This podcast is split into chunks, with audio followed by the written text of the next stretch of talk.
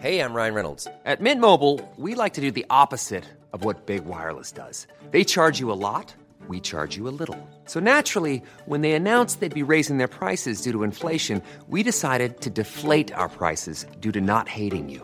That's right. We're cutting the price of Mint Unlimited from $30 a month to just $15 a month. Give it a try at mintmobile.com slash switch. $45 upfront for three months plus taxes and fees. Promo rate for new customers for limited time. Unlimited more than 40 gigabytes per month. Slows. Full terms at mintmobile.com.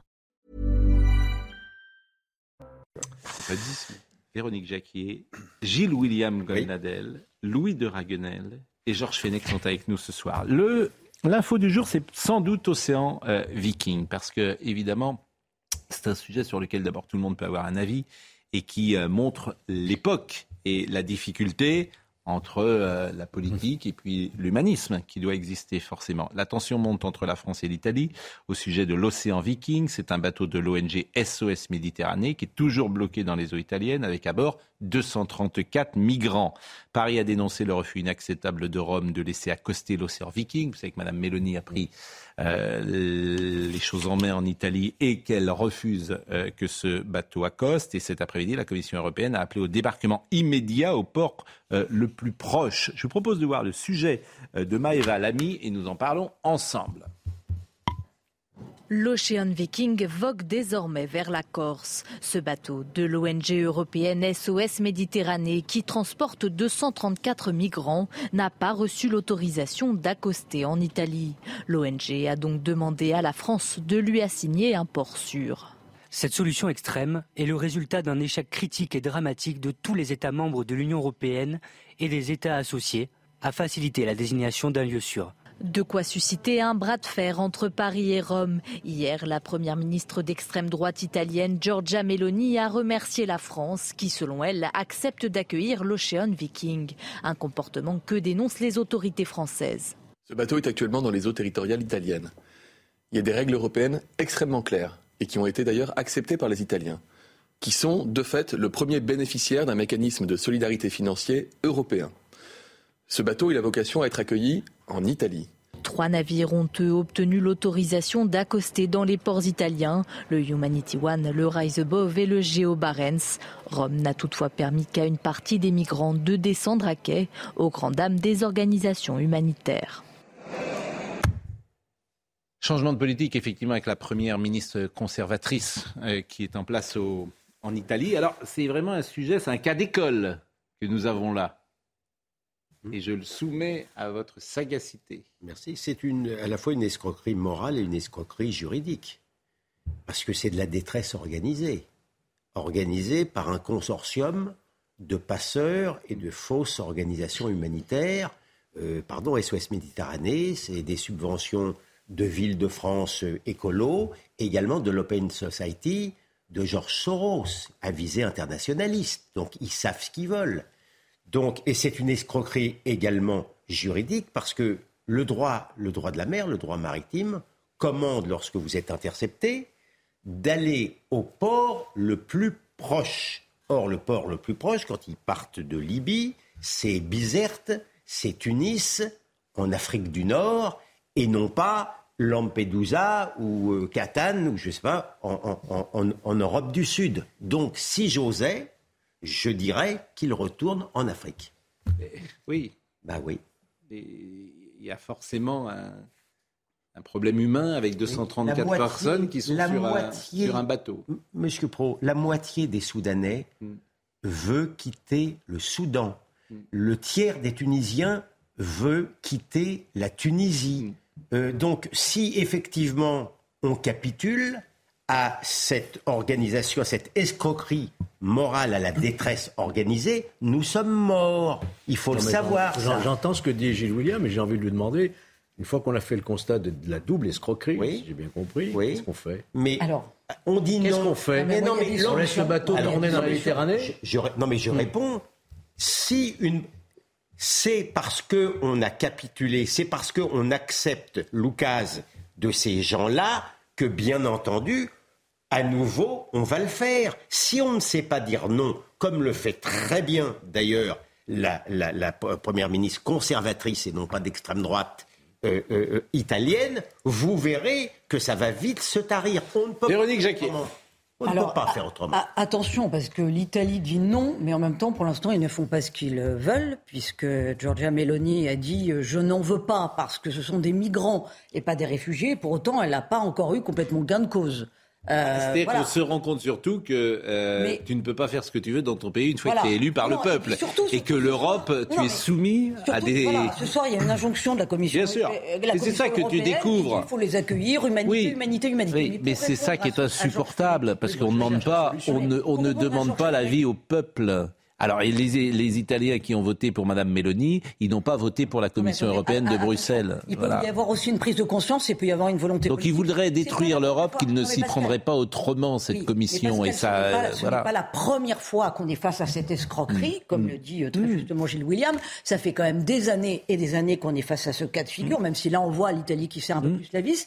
Je me souviens qu'on en parlait déjà du temps de Nicolas Sarkozy, puisque cette question de tour de force migratoire euh, n'est pas voilà n'est pas nouveau. Mais personne n'a le euh, courage politique de dire ce qu'a dit. Sarkozy disait pour arrêter cette immigration hmm. liée à cette escroquerie disait il faut créer dans les pays euh, des guichets où on fait la sélection. Oui, mais bon, Véronique, personne, personne, proposé la même chose au début de son quinquennat. Il ne passera rien. Personne n'a le courage politique de résumer la situation. Si personne n'a le courage politique. Personne n'a le courage politique de résumer la situation comme l'a résumé Gilles William Goldnadel. Personne n'a le courage politique d'attaquer les ONG comme il l'a fait il y a cinq minutes. Dans la presse, vous n'en verrez jamais sur la détresse organisée. Personne ne le dit comme ça avec les subventions de l'État. Personne ne le dit comme ça. Et c'est un problème dans l'espace médiatique, puisque tout le monde vient larmoyer, tout le monde est sur l'émolution, etc. Mais personne ne résume la situation comme l'a très bien fait euh, à, l'instant Gilles William. Alors je vous propose d'abord d'écouter Benoît Payan et après je vous donne euh, la parole, Benoît Payan, qui est le maire de Marseille. Au moment où je vous parle, l'Ocean Viking, est dans les eaux territoriales italiennes. Et à la grande honte euh, de l'Italie et de l'Union européenne, l'Italie refuse à l'Ocean Viking l'ouverture de ses ports. J'ai interpellé le gouvernement français en disant qu'il était de notre honneur et que l'honneur de la France commandait d'accueillir l'Ocean Viking euh, ici en France. Si ça s'avérait nécessaire, Marseille, qui est un port et qui a cette tradition, serait en capacité, est en capacité de les accueillir président euh, de l'exécutif corse, a également dit qu'il était prêt à accueillir. C'est pas la première fois. Mais avec une petite nuance. Provisoirement. Avec parce qu'il a dit provisoirement et ensuite euh, il était l'invité d'Europe 1 là tout à l'heure et il expliquait que globalement la Corse n'avait pas les capacités euh, d'accueil. donc en fait, il s'inscrivait dans le, c'était politique, dans la, la, charité corse, et en même temps, c'était un signal vis-à-vis de Paris, parce qu'il faisait ce que Paris ne voulait pas faire. Donc il y, y a une histoire dans l'histoire. Mais simplement, s'agissant de M. Payan, en fait, maintenant on a un début de réponse, puisqu'en fait, les, le gouvernement français a commencé à réfléchir à une, une solution d'accueil. Donc ça devait être Marseille euh, ce matin et finalement ce sera Toulon. Euh, donc ce sera Toulon et il est prévu que le bateau arrive euh, au plus tôt vendredi à l'aube et au plus tard euh, pendant le week-end. Et qu'est-ce que vont devenir ces 200 Et donc, alors il y a une cinquantaine de mineurs, donc eux, on les accueillera parce qu'on n'expulse pas de mineurs. Ensuite, il y a des agents de l'OFPRA, à l'Office français mm. pour les réfugiés, les apatrides, qui va s'occuper, mm. entre guillemets, de faire le tri entre les demandeurs d'asile qui sont éligibles à l'asile et ceux qui ne le sont pas. Ah. Et ensuite, il y aura le mécanisme de solidarité européenne dont on parlait tout à l'heure, qui normalement prévoit la répartition des migrants entre pays européens. Mais ça, mais c'est ce qui est intéressant pour rebondir aussi sur ce que disait Véronique Jacquier, c'est que c'est le bal des hypocrites. Il n'y a pas un seul pays européen qui lève le doigt et qui dit moi je, propose d'accueillir le, bateau. Et, aussi pour rebondir sur ce que disait Gilles William Goldanel, moi j'avais fait un reportage au moment de l'Aquarius. Et j'avais été au large des côtes libyennes. Vous savez ce que j'avais vu? J'avais euh, j'avais observé donc un bateau qui s'approchait donc qui chargé donc bateau humanitaire qui s'approchait à moins de 500 mètres des côtes libyennes, qui faisait un appel de feu lumineux les passeurs mettaient les zodiacs à l'eau. Et, en fait, le sauvetage mm. précédait l'embarquement. Moi, c'est ça ce que j'ai vu. Et, ensuite, qu'est-ce qui s'est passé Les personnes ne soulignent Les juges italiens et grecs, pardon, les juges italiens et grecs ont enquêté et eux, absolument. et eux, il y a une collusion, la collusion Absolument. entre les organisations et qui a été matérialisée de manière très simple, parce qu'il y avait des doutes sur le fait qu'il y, y, a des collusions, et du coup, le ministère de l'Intérieur italien propose au bateau, on va mettre à bord des officiers de police judiciaire. Les ONG disent hors de question. Du coup, l'Italie a même été obligée d'envoyer des agents du service de renseignement intérieur italien à bord des bateaux, et ils ont intercepté les communications, et ils voyaient bien qu'il y avait des communications entre les passeurs et euh, donc les ONG. Alors ça c'était par rapport à la période passée, mais globalement SOS Méditerranée affrètait l'Aquarius, il affrète aujourd'hui l'Océan Viking. Donc je, hmm. les méthodes, à mon avis, sont euh, sans doute à peu près les mêmes. bon. on, rappelle l'Italie a eu 87 000 migrants aussi euh, depuis le début de l'année 2022. Et, donc l'Italie dit maintenant, ça il y a un trop plein. On rappelle ce qu'est une ONG, parce que on parle toujours de ONG en acronyme, mais il y a des gens qui ne savent pas forcément ce que c'est. Une ONG, euh, c'est une organisation non gouvernementale. Euh, c'est une convention d'ailleurs dans le cadre du Conseil de l'Europe en 1986 qui avait défini les critères. Avoir un but non lucratif, d'utilité internationale, avoir été créé par un acte relevant du droit interne d'une partie, exercer une activité effective dans euh, quelques États. Et effectivement c'est souvent des organisations humanitaire. Mais derrière cela, il y a parfois une volonté politique. Vous dites qu'il y a des subventions, par exemple SOS Méditerranée. C'est des, des, dons privés généralement. Non, il y a des villes. Il y a, il y a des il y a villes. La ville de Paris, il y a, la région Occitanie, je crois, Lyon. Oui. Donc par exemple, le financement de, de SOS Méditerranée, il, y a, il y a parfois c'est de l'argent public. Oui, absolument. C'est souvent de l'argent public. Oui, absolument. Oui, alors il y a aussi beaucoup de fonds privés. Il y a Soros. Il y a Soros.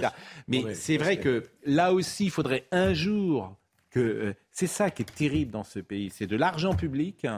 Je ne suis pas sûr que ceux qui votent pour euh, la mairie de Lyon euh, souhaitent que cet argent aille à une ONG, par exemple. Et un jour, il faudrait quand même savoir précisément quelle somme reçoit telle, telle ONG, ah, ce qui n'est jamais fait. on le sait. Parce que je suis d'accord, mais c'est jamais dit. Quoi. Il y a eu de nombreuses enquêtes dans Valeurs Actuelles là-dessus. Une fois qu'on a fait, une fois écoutez, qu'on le dise, SOS Méditerranée. Pourquoi SOS Méditerranée reçoit de l'argent public? Au nom de quoi Parce que c'est une ONG, ah, elle Et alors, au nom de quoi Pour, afficher une, caution morale, pour afficher. Bah, c'est sidérant. Il y, a de l'argent public qui n'est pas fait pour les ONG, me semble-t-il. Je ne voudrais pas faire mon parangon de l'humanisme, hein, comme on m'a taxé l'autre soir. Je rappelle tout simplement euh, euh, on a parlé d'un cimetière, la Méditerranée. Hmm. Depuis 2015, il y a à peu près 20 000 migrants, femmes et enfants qui se sont noyés. Si la faute à qui Si ce sujet la faute à qui ne touche pas votre sensibilité, non, mais, moi attends, hein. On a tous un. Vous parlez des filières, je suis d'accord. Il faut lutter contre les filières de migrants. Les ONG politisées qui sont en lien avec... Je suis d'accord, il faut combattre cela. Mais en attendant, vous avez un devoir de secours. Non, mais Georges, je suis... Vous avez un devoir. Personne ne conteste ça. Non, mais vous le dites pas. Mais on a commencé par ça. J'ai commencé... Non, je t'ai posé une question. La faute à qui? Je dis la faute aux escrocs moraux et juridiques. et, pardon, je ne pense pas avoir un déficit d'humanité. Je, je, il n'y a, y a, y a, pas, y a pas une semaine, on, a, on, a, hmm. on, était tous d'accord, la France entière était d'accord en disant qu'il y avait trop de migrants, en disant que ces migrants étaient vecteurs d'insécurité pour les Français. Pardon, mais j'ai aussi, je conserve une part d'humanité pour mes propres concitoyens. On va écouter, avançons. Nos procédures pour ensuite faire retourner tout ça. Ils n'ont rien à faire sur le terrain. Non, mais attendez. Georges, on va avancer dans. On va avancer, oui. Dans, dans notre émission, mais ça fait deux fois, Georges. J'ai commencé en disant qu'il y avait de l'humanisme et, que c'était un sujet politique, mais qui réclamait de l'humanisme. Non, mais je suis content de vous l'entendre dire. Mais vous, vous n'écoutez, enfin, vous voulez qu'on réécoute le début de l'émission Ça a été mes premiers mots. Donc, nous faire le procès. Je ne fais pas le procès. Nous je, rappelle simplement. mais vous rappelez, si, parce que vous donnez le bon rôle. Je rappelle. Vous donnez le bon rôle. qu'est-ce qu'on fait de ces bateaux? Mais, mais qu'est-ce qu'on en fait? Mais c'est la question que j'ai posée dès le commencement. C'est un chantage. De réponse. C'est un chantage, effectivement. C'est un chantage. C'est ça le problème. Mais bon, euh, il faut être. Non, faut pas de procès. Mais si, ah oui, mais vous donnez le bon rôle. Non, je voulais simplement. Bon, on va écouter Monsieur Bardella euh, qui euh, s'est exprimé sur ce sujet. Je pense que Mme Mélanie a raison de faire preuve de fermeté. Et elle a raison parce que c'est ce pourquoi elle a été élue. Et si nous sommes élus, nous entendons faire la même chose que ce qu'a pu faire notamment Matteo Salvini lorsqu'il était ministre de l'Intérieur, qui est aujourd'hui vice-président du Conseil italien, qui était de n'accueillir sur les côtes italiennes aucun bateau euh, de, migrants. Parce qu'accueillir un bateau, ça veut dire en accueillir dix, et ça envoie un message, à mon avis, qui est dramatique et qui invite ces personnes à tenter l'aventure euh, euh, dans la Méditerranée et donc à risquer des morts. Le travail des ONG, Jordan Bardella est revenu également sur ce sujet. Une grande majorité des cas, les ONG vont récupérer les bateaux de migrants directement aux abords des côtes, euh, euh, aux abords des ports de Sousse ou de Sfax. Euh, donc notre position est claire, elle est ferme. Et avec nous, l'Ocean Viking ne pourrait pas accoster sur les côtes françaises. Parce que c'est un, c'est une pompe aspirante, c'est un cycle sans fin. Or, je pense que notre fermeté en matière d'immigration est peut-être la politique la plus humaniste qui existe, qui consiste à dire à l'ensemble de ces personnes ne venez pas sur le sol européen, ne venez pas sur euh, le territoire français parce que nous n'avons rien à vous offrir, que nous ne serons pas en mesure de vous offrir des allocations, des aides, une prise en charge, un logement, la prise en charge de vos enfants parce que nous n'en avons plus les moyens faut avoir du courage pour dire que c'est peut-être la bonne analyse. Dans l'opposition, vous avez tous les courants. Non, regardez même Madame Mélanie, elle a laissé débarquer quand même des. Est-ce que vous êtes d'accord avec ce qui Est-ce que vous êtes d'accord avec Il faut arrêter la pompe aspirante. Est-ce que vous êtes d'accord avec ce qu'il dit? Non, il le fera pas. Est-ce que vous avec son analyse. Mais même vous, ça vous gêne de dire que vous êtes d'accord parce que c'est Jordan Bardella. Vous êtes terrible en fait. Jordan Bardella dirait il fait beau aujourd'hui, vous pouvez même pas dire qu'il a raison. Est-ce que vous êtes d'accord avec son analyse, oui ou non? Non, je ne suis pas entièrement d'accord avec l'analyse Alors en, en quoi? Qu'il y a une pompe aspirante, bien sûr. On Donc en quoi vous n'êtes pas d'accord Il y a une organisation. En quoi vous n'êtes pas d'accord? Mais parce qu'il ne donne pas la solution derrière. ah bah si, toujours le même. Il dit au contraire, il dit au contraire qu'il faut. Au contraire, il, soulève le problème. Non, il, donne, il donne, il donne la solution. Il dit, je ne les accueille pas. Non, non, il donne la solution. Il dit précisément, c'est la solution la plus humaniste. Pourquoi? Parce qu'on envoie le signal qu'ils ne prennent pas les risques de venir. C'est sa solution. c'est couler les bateaux. Mais non, c'est sa solution. Qu'est-ce que vous faites non, mais il explique qu'il y aura, ah. il explique qu'il y aura plus de subventions aux, étrangers lorsqu'ils seront sur le sol national, euh, ce qui n'est pas le cas. leur programme est également de supprimer le regroupement familial. On est d'accord là-dessus. Donc non, mais donc donc. Euh, en fait, vous voulez jamais rien faire. Mais non. Mais voilà, c'est ça la vérité. Mais si, parce que c'est. Peut-être pour ça que. Pardonnez-moi de le redire. Pardonnez-moi de le redire. C'est peut-être pour ça que vous êtes fait piquer les électeurs mais écoutez, et ah, moi je vous le dis, mais je, je, préfère, quand je vous entends perdre mon élection plutôt que de changer de conviction, c'est tout. C'était Michel Noir, Michel Noir à Lyon. Vous êtes cohérent avec ce que disait Michel Noir. Mais on comprend pas, on, comprend pas ce qui vous gêne dans, ce que je viens d'entendre. Mais, bon, c'est pas, pas grave. Hmm. C'est pas grave. ça fait pas entendu de solution, Jordan Bardella. Et si, bah, vous l'avez vous avez mal entendu. Qu'est-ce qu'il ferait là en ce moment avec ces bateaux qui circulent? Il ferait quoi? Mais dans sa solution, ces bateaux ne seraient même pas là. Ah, d'accord. Et s'ils étaient là? Avançons les chiffres de la délinquance, sans évidemment euh, aucun rapport entre euh, les deux. Euh, l'immigration. Alors, pas le moindre. Oui, alors on se souvient de cette phrase formidable de Emmanuel Macron qui disait qu'il n'établissait pas un lien, comment avait-il dit, existentiel, existentiel, entre l'immigration et, la sécurité ou l'insécurité. Bon, il se trouve quand même qu'une étude du ministère de l'Intérieur révèle que 48% des étrangers sont mis en cause dans des faits de violence à Paris effectivement pas mettre un lien. Voyez le sujet de Maxime Lavandier et nous en parlons ensemble. Y a-t-il une délinquance des étrangers à Paris et plus largement en Ile-de-France? Pour le préfet de police de Paris, Laurent Nunes, il y a une réalité qu'on ne peut pas nier. Interrogé par le journal Le Parisien, il révèle que dans la capitale, sur les faits de délinquance, 48% des mises en cause sont des étrangers. Sur les vols avec violence, ils sont même 70%. Même si un mis en cause n'est pas toujours coupable, ces chiffres mettent en lumière une insécurité dans la capitale, des violences qui se concentrent dans certains quartiers et lieux touristiques. Il y a une variation en fonction des secteurs. Sur le Champ de Mars et le Trocadéro, on dépasse les 80%. Un constat que partagent les Parisiens. Ça dépend dans quel quartier. Mais il y a des quartiers où j'irai pas en métro. Dans le métro, oui, ça va. En revanche, je prends jamais le RER. E Parce que là, en revanche, je me sens pas en sécurité dans le RER. E en effet, les transports en commun cristallisent à eux seuls ce phénomène d'insécurité. En septembre, Interstat, le service statistique du ministère de l'Intérieur, a publié une étude sur les vols et violences enregistrés dans les transports en commun en 2021. Il indique qu'en Ile-de-France, 93% des mises en cause pour des vols sans violence et 81% des vols avec violence sont identifiés comme étrangers. Interstat précise toutefois qu'un fonctionnaire qui enregistre la plainte ne peut renseigner qu'une nationalité et qu'un récidiviste est comptabilisé autant de fois que les forces de l'ordre le mettent en cause. Face à cela, la préfecture de Paris a décidé de mobiliser plus de policiers dans ces lieux dits criminogènes, une mobilisation qui devrait s'intensifier au vu des Jeux olympiques de 2024. Laurent Nunez a pris euh, la parole, c'est le préfet de police. Nous ne faisons pas le lien entre étrangers, immigration et délinquance, mais il y a quand même une réalité qu'on ne peut pas nier. Nous allons aussi rendre la vie impossible à ceux qui se sont vus euh, signifier une obligation de quitter le territoire français. chacun comprend que ces phrases-là, en fait, euh, auront beaucoup de mal à être appliquées. Mais ce qui me frappe quand même depuis la rentrée, c'est que le ton a changé. Nantes en est l'expression d'ailleurs. Madame Johanna Roland qui niait cette réalité depuis, elle est confrontée au réel et elle ne dit plus la même chose. Et là, pareil.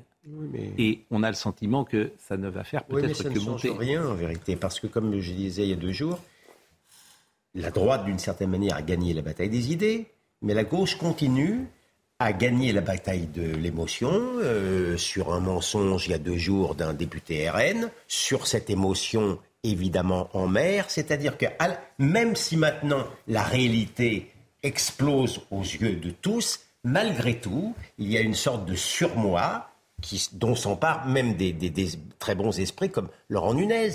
Il n'arrive pas à dire qu'il y a un lien entre l'immigration. Ah si, il le dit là. Non, non. Il le dit quand même. Il dit le contraire. Il ah, continue il le à dit. dire je ne fais pas de lien. Nous ne faisons pas de lien. Ben, dans la même phrase, il dit nous ne faisons voilà. pas le lien entre étrangers, mais- immigration et délinquance, mais il y a quand même une réalité qu'on ne peut pas Si on nier. veut être un, un- Le ton un- a un changé. peu objectivement un exégète objectif de ce qu'a dit Oui. euh, Laurent Nunez, pour lequel j'ai la plus grande estime. mais moi aussi, figure-toi. Il dit quoi? Il dit que immigré n'égale pas délinquant. Il dit pas, il dit C'est l'immigration. ça l'histoire de l'immigration. pas du tout. Il n'y a pas de lien existentiel, ça veut dire qu'il n'y a Mais- pas de lien automatique Non, dans là- le fait d'être immigré et délinquant à la mais fois. il ne dit mais pas à partir du moment où on fait le dit- constat qu'il y a effectivement Mais- une surreprésentativité. ou alors j'ai perdu le sens des mots. Oui. Dire à la fois que euh, la, la- la majorité des, des- des délinquants sont immigrés et, ne, et dire qu'il n'y a pas de lien entre immigration et délinquance, je n'arrive. Si ça n'est pas, si ça n'est pas une contradiction, c'est que j'ai perdu tous les le immigrés sont des délinquants. Non, mais Non, mais non, Georges Fenech, non. Ce qui ce qui est intéressant C'est quand même dans est cette phrase, nous dire. Mais pas du que tout. tous les immigrés Il ne sont pas des délinquants. il aurait- Heureusement, la il- majorité ne mais sont pas. Personne ne soutient sur toutes les. On va marquer une pause et on va revenir. Personne ne soutient que tous les immigrés sont des délinquants. Ah bah alors, Personne ne le soutient. d'accord, On va marquer une Mais pause. tu peux faire un lien entre immigration. Il l'a fait. Mais non, il dit qu'il n'y a pas de Il a donné entre- les chiffres. Non, il dit qu'il n'y a Georges, pas de vous faites, lien ce entre soir, vous êtes agaçant. Agaçant ce soir. Oui, parce que vous, faites- vous feignez de ne pas comprendre. Parce que j'ai décidé de défendre les idées auxquelles je crois, Pascal. Mais on, on les com- mais, mais et nous et, je dis et nous Désolé de vous Mais moi, j'entends Laurent Nunez qui nous dit qu'il y a bon et Il dit tout une et immigration qui commet des Bon. infractions On va marquer en nombre important, Et- mais que ça ne veut pas dire que tous les immigrés sont des personne n'a dit Personne ça enfin ben, ça je veux dire personne ne le dit. eh, je veux dire tout, personne ne dit que tous les immigrés sont des Donc je suis des- pas agaçant alors. mais vous- le jeu que vous jouez Oh, vous feignez vous tournez mais vous vous incarnez tout à fait Oui, euh, euh, comment dire, euh, une certaine droite oui. qui, précisément parce qu'elle parle comme vous parlez, est à 4%. Mais j'en suis Je fier. peux pas vous dire, eh ben, si vous fier. en êtes fier, très bien, mais les gens vous comprennent plus. fier Faire de la politique, faire de la politique, c'est que les gens vous comprennent. Mais- et les autres sont pas humaniste. républicains? Mais pour qui Arrêtez de vous donner vous aussi des leçons. Les autres, Jordan Bardella, par exemple, dans ce qu'il dit tout à l'heure, il n'est pas républicain, il n'est pas humaniste? Donc arrêtez de donner des leçons, en fait, parce que c'est insupportable de les donner. Je donne pas de leçons. Mais si vous les donnez, parce que ça veut dire que les autres ne le sont pas. Aucune leçon, je n'ai pas Mais la ça, veut- même les autres ne le sont pas. Mais arrêtez de. Vous, vous n'avez pas le monopole de la République. Vous n'avez pas le monopole de l'humanisme. Non. Bon, alors arrêtez de donner des leçons. Non. C'est le discours politique que nous avons autour de la table. Nous marquons une pause. À les donner les leçons, vous inquiétez pas. Ah ben ça, ça ne nous a pas échappé. Euh, ça, je suis bien d'accord avec vous. Non, non, je me Euh, la faire. pause et nous revenons. La liste de l'équipe de France est, est- est tombée. Bien évidemment, c'est un échange que nous avons ensemble. Bah, Ça n'enlève rien, le respect, Ah, l'estime bah. que nous avons ensemble. Mais c'est vrai que c'est un, vraiment un débat de fond, là, pour le coup, Oui. euh, que nous pouvons avoir euh, sur euh, certains sujets et qui est très intéressant. Mathieu Devez, le rappel des titres.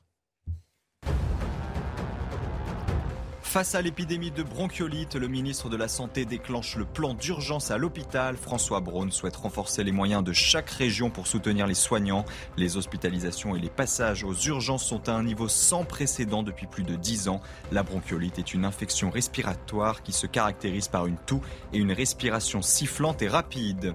Kiev ne voit aucun signe de retrait des forces russes de Kherson. La Russie avait pourtant annoncé plutôt retirer ses troupes de cette ville du sud du pays. Kherson est la principale ville occupée par les Russes depuis le début de la guerre. Ces dernières semaines, elle est la cible d'une contre-offensive de l'armée ukrainienne. Et puis le roi Charles III et la reine consort visés par des œufs lors d'un déplacement dans la ville de York. Les quatre projectiles les ont manqués et sont tombés juste à côté. Le perturbateur en question a été interpellé.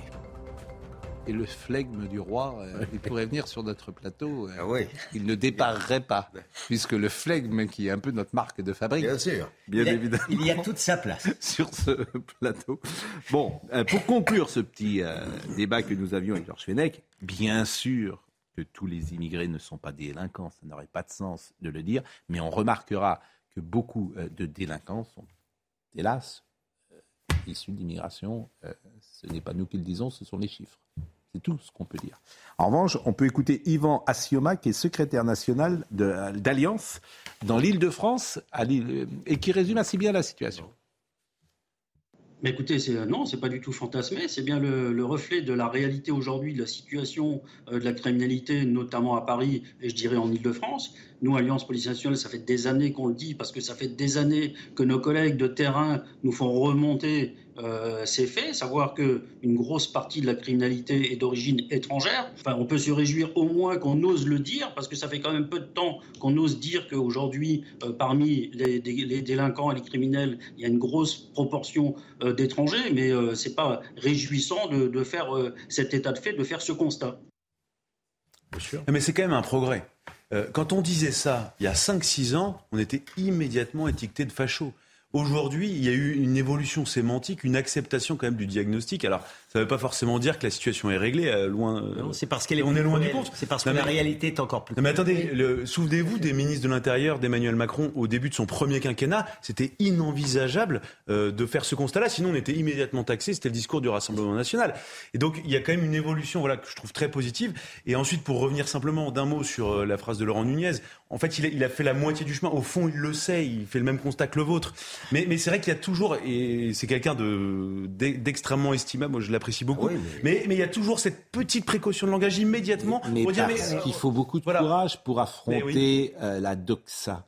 Il faut beaucoup de courage pour affronter. Et le curseur a quand même beaucoup évolué. Oui, mais il faut beaucoup de courage parce que vous allez vous faire attaquer par la presse, vous allez vous faire attaquer par les éditorialistes, vous allez vous faire attaquer euh, par le monde médiatique.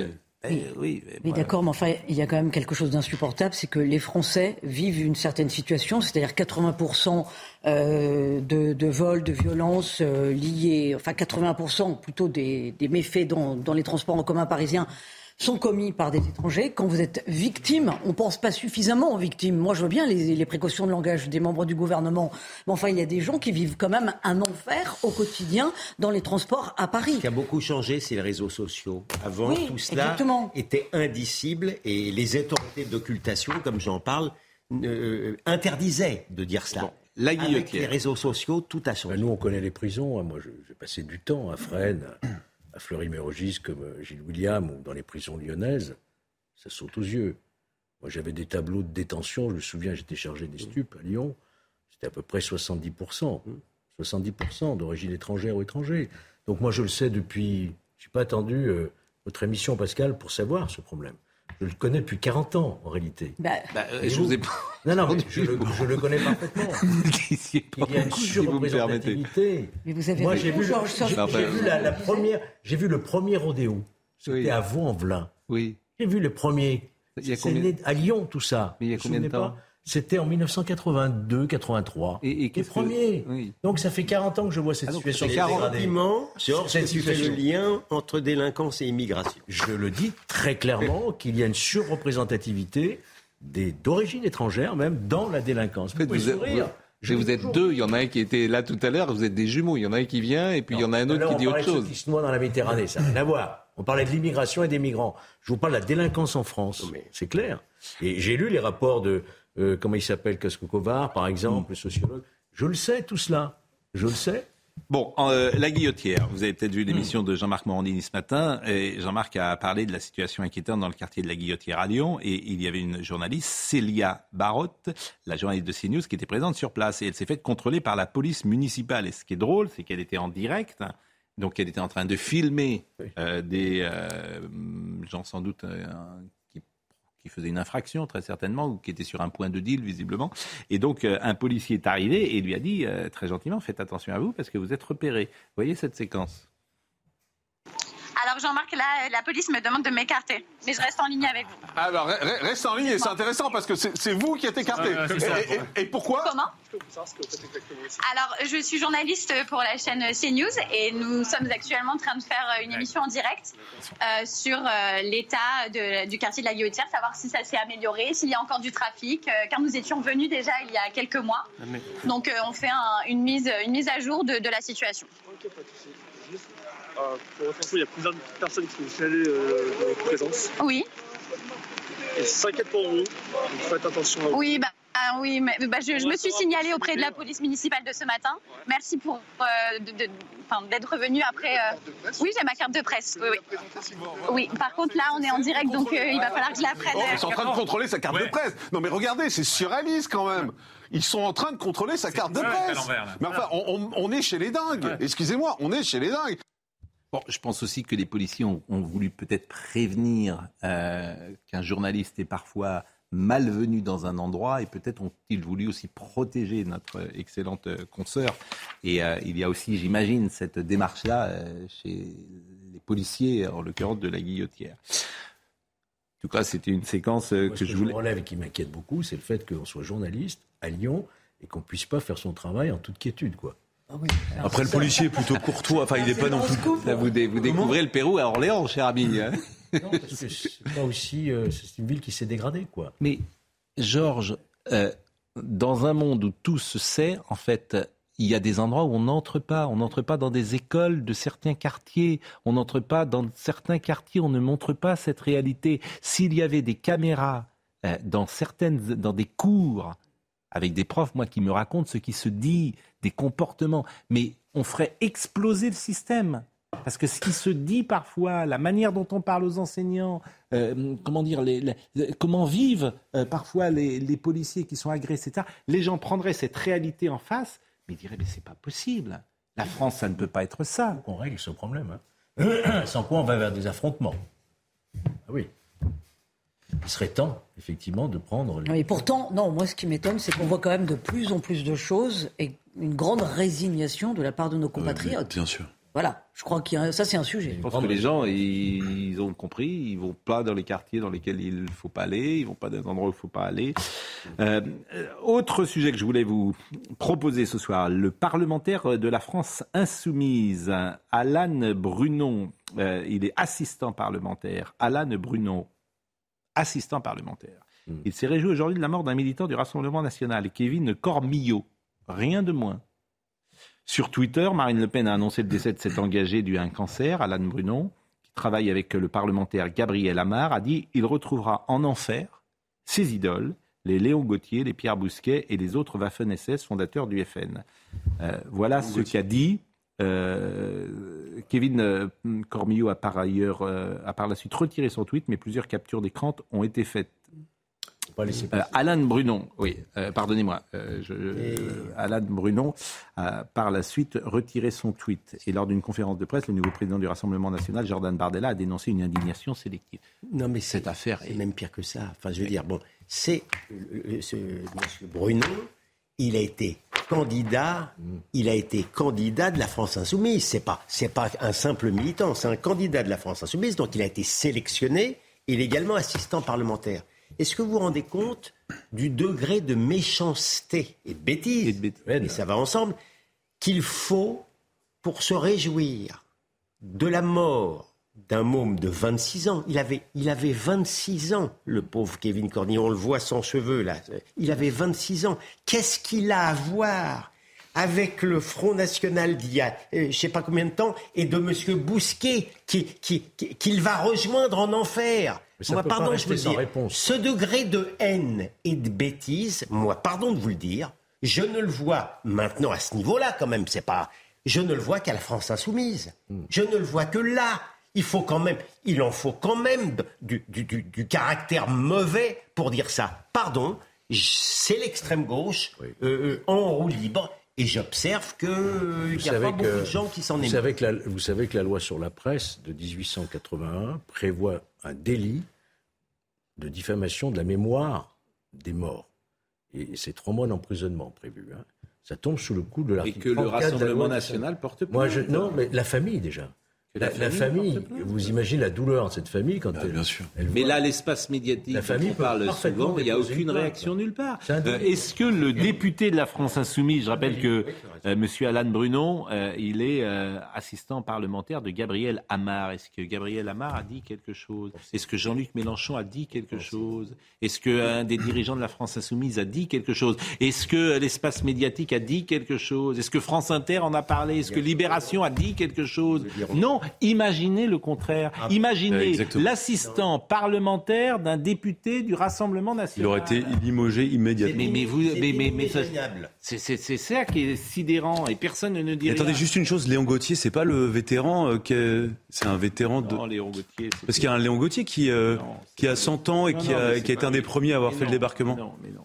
Alors c'est un autre. Non, mais surtout, ce qu'il y a de sidérant, c'est qu'en plus de la haine, est... C'est un, Je pensais moi, un une personnalité de la collaboration qui a participé à euh, la fondation du euh, Front National en 72. Mais en plus de la haine, on est... Il, parle, il, va, le il va rejoindre les Waffen-SS en enfer. Hmm. Voilà ce Puis souhaiter l'enfer de C'est quelqu'un. complètement délirant, mais non seulement il y a la haine, mais en plus il y a un vrai processus de décivilisation. On est quand même face à quelqu'un qui est engagé en politique, qui ne respecte pas la mémoire d'un mort, qui ne respecte pas sa famille, qui, qui, enfin, il y a une, Je crois qu'il y a une normalement il y a une là. sacralité dans le C'est temps du deuil. politique, c'est Enfin, pathologique. enfin, c'est C'est c'est la moindre des choses. C'est une pathologie Voilà, politique, Il ne dire réagit même pas C'est comme un être humain. non. Voilà, Mmh. ne C'est de la réagit même pas pathologie comme un être politique. Bon, euh, Léon Gauthier, vous- là vous avez raison, c'est Oui, qu'il y a c'est deux Léon. Léon Gauthier. Celui dont on parle, c'est euh, Léon Gauthier qui était né en février 1915 et qui était dans le Parti populaire français et euh, qui avait effectivement été dans la milice française et qui avait été dans les Waffen-SS et qui est mort maintenant il y a très longtemps. Il est mort en 1997 et il est, comme je vous le disais, un collaborationniste français et il est, euh, euh, comment dire, dans l'équipe qui avait euh, fondé le Front Il y, National. avait, il y a un autre Léon Gauthier. Oui, bien sûr. Le Alors, dernier et- et- survivant du, et- et- effectivement, du débarquement, et- commando effectivement, qui a 100 et- et- ans. effectivement, vous avez parfaitement raison. C'est- Celui-là, je vais vous dire, c'est Léon Charles Alexandre Gauthier, qui est né le 27 octobre 1922 à Rennes et qui est effectivement un militaire français, fusilier marin des forces françaises libres. Il est le dernier vivant des 177 Français à avoir participé au débarquement de Normandie lors de la Seconde Guerre mondiale. Vous avez la parfaitement raison. sanction que va prendre- Et ce, ce, ce Gauthier ne s'écrit pas pareil d'ailleurs. Il n'y a pas Il y a d'âge pas dans de ce H. Léon Gauthier, alors que dans le premier, euh, il y a un Léon Gauthier Peut-être que l'Assemblée pourrait dire un mot là-dessus. Il est, il est assistant parlementaire, mais vous avez raison. Madame, on va demander à Madame Yael Braun-Pivet, qui est si prompte euh, généralement à donner des avertissements et des rappels à l'ordre. Ça va être intéressant de suivre cette affaire. Mais elle n'a pas passera de rien. pour tout ce qui se passe à l'extérieur de l'Assemblée. Oui, elle n'a pas beaucoup de compétences, j'ai l'impression, pour ce qui se passe à l'intérieur non plus. Mais, mais, mais, Elle a quand même été élue contre l'avis du président de la mais mais bon. Non, mais dans la hiérarchie, Oui, bon, dans d'accord. la hiérarchie, Allez, je retire. La Macronie, Vous avez c'est raison. ce qui se fait quand même de mieux. Je retire, je retire. Bah justement, puisqu'on parle de l'Assemblée, comment faut-il s'habiller à l'Assemblée? Voilà un bon sujet. Comment faut-il toujours mis la cravate à l'Assemblée nationale. Eh bien, aujourd'hui, il y avait. euh, Mais constamment. Oui. À l'Assemblée, dans l'hémicycle, on mettait tous la cravate. Oui. Moi, Bon. tous, à l'époque où j'y étais. Bien sûr, mais bon. Et voilà, on ne venait pas en bras de chemise. Alors, visiblement, aujourd'hui, il y a eu une réunion euh, pour euh, savoir comment ils on ont- devait. Ils ont voté. Hein. Exactement, les députés se sont prononcés ce matin pour l'obligation du port de la veste à l'Assemblée nationale. Euh, et la cravate est seulement recommandée, c'est-à-dire qu'elle ne sera pas forcément portée. En revanche, est prohibé le port du short et du bermuda. C'est quand même. mais Enfin, j'ai jamais vu des gens rentrer en. Non, mais pour arriver à faire des règlements comme Voilà. ça, c'est qu'il y a un Mais bon la, la Clémentine bon. Autain, Écoutons. Merde, si Oui. je peux me permettre, Clémentine Autain a fait un tweet Oui. pour blâmer justement ce conformisme vestimentaire. Oui. Il y a bien pire que le conformisme vestimentaire, c'est leur conformisme intellectuel. Bon, voyez ce sujet de Karine Bouteloup. François Ruffin en maillot de foot, Philippe Gosselin en tongs, ou Jean Lassalle en gilet jaune. Ces extravagances vestimentaires au sein du Palais Bourbon ont créé la polémique. Mais qu'en pensent les Français? Nous sommes allés dans les rues d'Aix-en-Provence vous posez la question. Euh, Moi, je suis pas trop d'accord parce que il faut qu'eux-mêmes montrent l'exemple quand même. La Chambre des députés, pour moi, c'est pas un lieu sain. Ils ont le droit de le faire, de même que dans la, dans la rue. Le règlement intérieur de l'Assemblée stipule que le port de tout signe religieux ostensible d'un uniforme ou d'un message commercial est prohibé. Les députés doivent adopter dans l'hémicycle une tenue vestimentaire neutre, une tenue de ville. Alors faut-il imposer des règles plus strictes? Faudrait venir en costard, surtout cravate, Je pense que c'est plus important une sorte de code de bonne manière, plus que les vêtements. Le bureau de l'Assemblée a statué ce matin. Pour les hommes, la veste devient obligatoire, la cravate recommandée et le port du short et bermuda est désormais interdit. Vous vous rendez compte, l'information du soir, c'est que le port du short et bermuda est interdit à l'Assemblée nationale. C'est vraiment, c'est intéressant. C'est c'est intéressant comme réunion. Ça montre bien qu'il y avait un problème. Mais ça montre qu'il y avait un problème. Moi, ce qui me choque, là, mais oui, mais si, parce que sur les femmes, visiblement, il n'y a pas de. Non, il n'y a rien sur les femmes. Mais non, mais au sein de la Nupes, il y a des députés qui voulaient arriver comme ils voulaient, euh, habillés comme ils le souhaitaient. Moi, moi, je trouve que c'est quasiment insultant pour les Français. C'est-à-dire que c'est un honneur d'être d'être député. La cravate. Et, ils n'ont pas osé. Et pour beaucoup de personnes qui étaient qui venaient de milieux populaires, ils étaient extrêmement fiers et c'était un honneur d'acheter un costume et de pouvoir le porter à l'Assemblée nationale. Et je, moi, je considère que c'est le, début du respect à l'égard des, Français qui vous ont élu quand vous êtes C'est une façon de remettre les pendules à l'heure, parce que vous voyez le débat qu'il y a dans les lycées et les collèges, justement, quand on euh, veut, réglementer les détenus qui ne sont pas appropriés. Les jeunes, justement, qui arrivent en Bermuda, en tongs, etc. On dit c'est pas possible. Ça paraît quand même la moindre des choses que les élus respecte un code Oui, mais c'est un signe politique que vous envoyez, là encore. C'est aussi le symptôme voilà, de un, hein. Oui, non, mais c'est un signe politique. La gauche ne porte pas de cravate. Et elle y voit un symbole réactionnaire, bien sûr. Je vais dire ce qu'a dit André Valini, qui fut longtemps député, d'ailleurs. Oui. Euh, on n'entre pas dans l'hémicycle, voilà ce qu'il a écrit, comme dans un bistrot, et le respect dû aux institutions républicaines exige qu'on y siège en tenue correcte. Vous me direz qu'à Venise, dans les églises, euh, je vois des gens rentrer en short et en bermuda et en tongs. C'est pas bien. C'est pas, bien. Voilà, C'est un manque de respect. Non, mais envie de dire aux touristes. Mais à Rome, vous allez dans une église, les femmes non, se couvrent J'observe que dans les mosquées, ils ont raison. Dans les mosquées, ils ont raison. Ils imposent une tenue Si je viens en short à votre émission, oui. bah oui. Je ferais bien les pour voir. vous, le problème, c'est que vous finissez en short les émissions. Parfois. Plus que. on va tenter l'expérience avec Gilles William, on viendra en short pour voir ce qui se passe. Enfin, Georges, ça ne nous dérangeait pas d'être en robe au palais, on, on vivait pas, on vivait pas ça. Non mais la robe, c'est quand même oui, on, mais on, le symbole. on ne le vivait, on ne le vivait pas mal. la robe, bien sûr. Oui, c'est pas un symptôme de déclassement. Ça protège. Non, ça protège. Ça protège. Bon, vous avez vu également parce que c'est la réalité. On parlera du football dans quelques instants, mais vous avez vu également parce que c'est la réalité de ce pays et parfois des professeurs qui sont menacés et ils sont menacés par qui? Par des parents d'élèves et là encore, je vous disais tout à l'heure, s'il y avait des caméras dans les écoles, dans certaines écoles, dans certains quartiers, on s'apercevrait de choses dont on se doute, mais évidemment, il y aurait la force de l'image et la force des paroles. Voyez ce sujet euh, à grand quevilly, sujet de Jeanne Cancard et ce professeur qui a été menacé par un parent, euh, oui, par le parent d'une de ses élèves. C'est dans ce lycée de Grand Quevilly, près de Rouen, que l'altercation a eu lieu entre un enseignant de mathématiques et un parent d'élève. Le 20 octobre dernier, lors d'une réunion parents-professeurs, le père de famille profère des menaces à l'encontre de l'enseignant. À visage caché, dans un lieu neutre, il nous livre sa version des faits. À 17h, un monsieur euh, assez costaud arrive devant moi et me dit Qu'est-ce que vous avez contre ma fille? Je lui dis euh, Si vous continuez à me parler sur ce ton-là, moi je ne répondrai pas. Il a commencé à hausser le ton encore. Et juste avant de partir, il m'a dit Vous continuez comme ça avec ma fille et je vous décroche la tête. En pointant le, doigt et euh, en hurlant, mais il avait un regard agressif.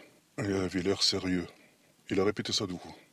À l'origine de ces menaces, un désaccord concernant l'endroit où est installée la jeune fille durant le cours de mathématiques, jugé trop éloigné du tableau selon son père. Si les raisons de ces menaces restent encore floues, le professeur se dit inquiet. Il est actuellement en arrêt maladie et demande sa mutation. Je me sens en danger parce que si je retourne au lycée et qu'on me suive et qu'on sache où j'habite, bien sûr, je suis en danger. Et qu'est-ce que peut faire l'État pour aider les professeurs? Moi, je pense que c'est trop tard. La mentalité de l'élève a changé. C'est-à-dire? La violence. Et les parents aussi.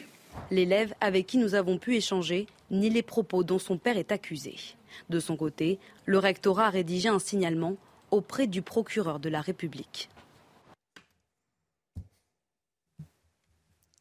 Menace sur un enseignant, je rappelle toujours la loi, 5 ans.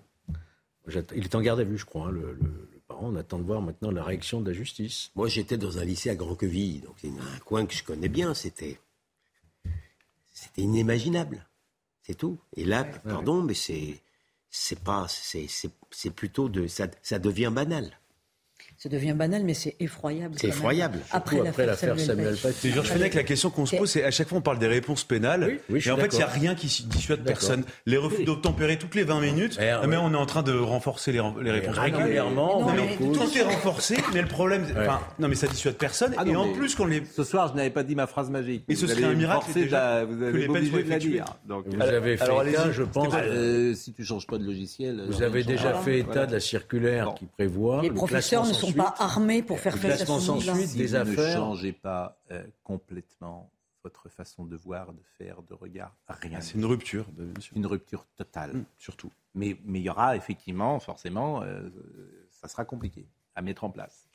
Bon, euh, Bruno Gollnisch nous écoute manifestement et il voulait vous répondre tout à l'heure parce qu'il dit, permettez-moi de vous dire, que euh, j'ai affirmé tout à l'heure qu'aucun politique n'ose dire ce qu'a dit excellemment euh, Maître Goldanel sur les prétendus migrants, ONG et mafia de passeurs en Méditerranée. Il rappelle, et je pense qu'il a raison, bien sûr, que euh, Jean-Marie Le Pen et sa fille, lui-même, Bruno Gollnisch, le FN et le RN, disent cela depuis des années.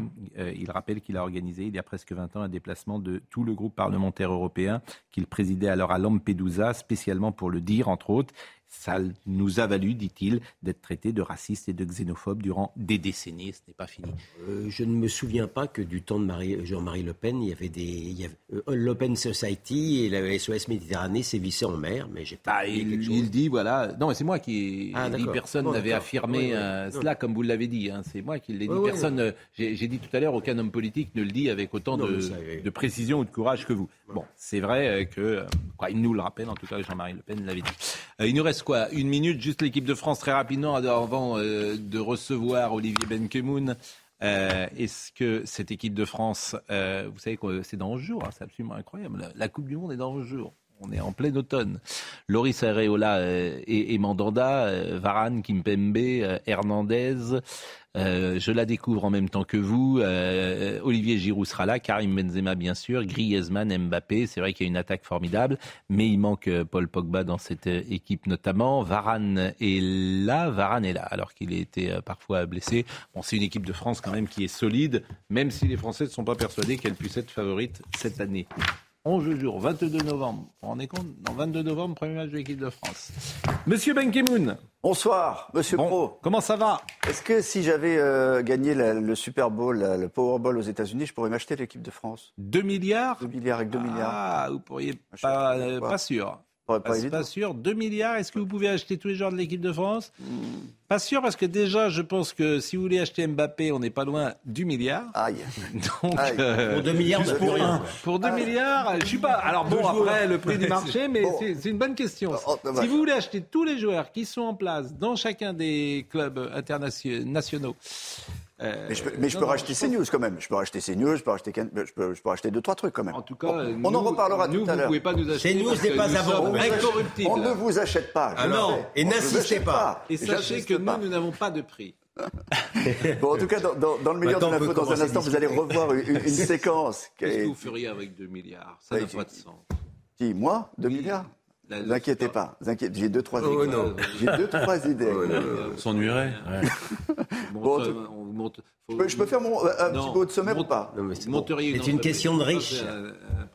Allez-y. Bon, ben, je vous dis à tout à l'heure. Non, non, allez-y, allez-y, allez-y. Allez non, mais on, reparlera de, de, cette petite séquence qu'il y a eu avec Ramzi Malouki qui était très drôle parce que vous savez qu'il n'y a pas simplement le gagnant, on ne sait pas qui c'est, mais lui, il était avec euh, celui qui a vendu le billet. Et aux États-Unis, celui qui vend le billet, il gagne aussi un million. Donc il est devenu millionnaire. Ça, c'était formidable. Et puis, il y aura à nouveau cette séquence. Je vous conseille de, de rester avec euh, votre euh, invité que vous avez eu au téléphone.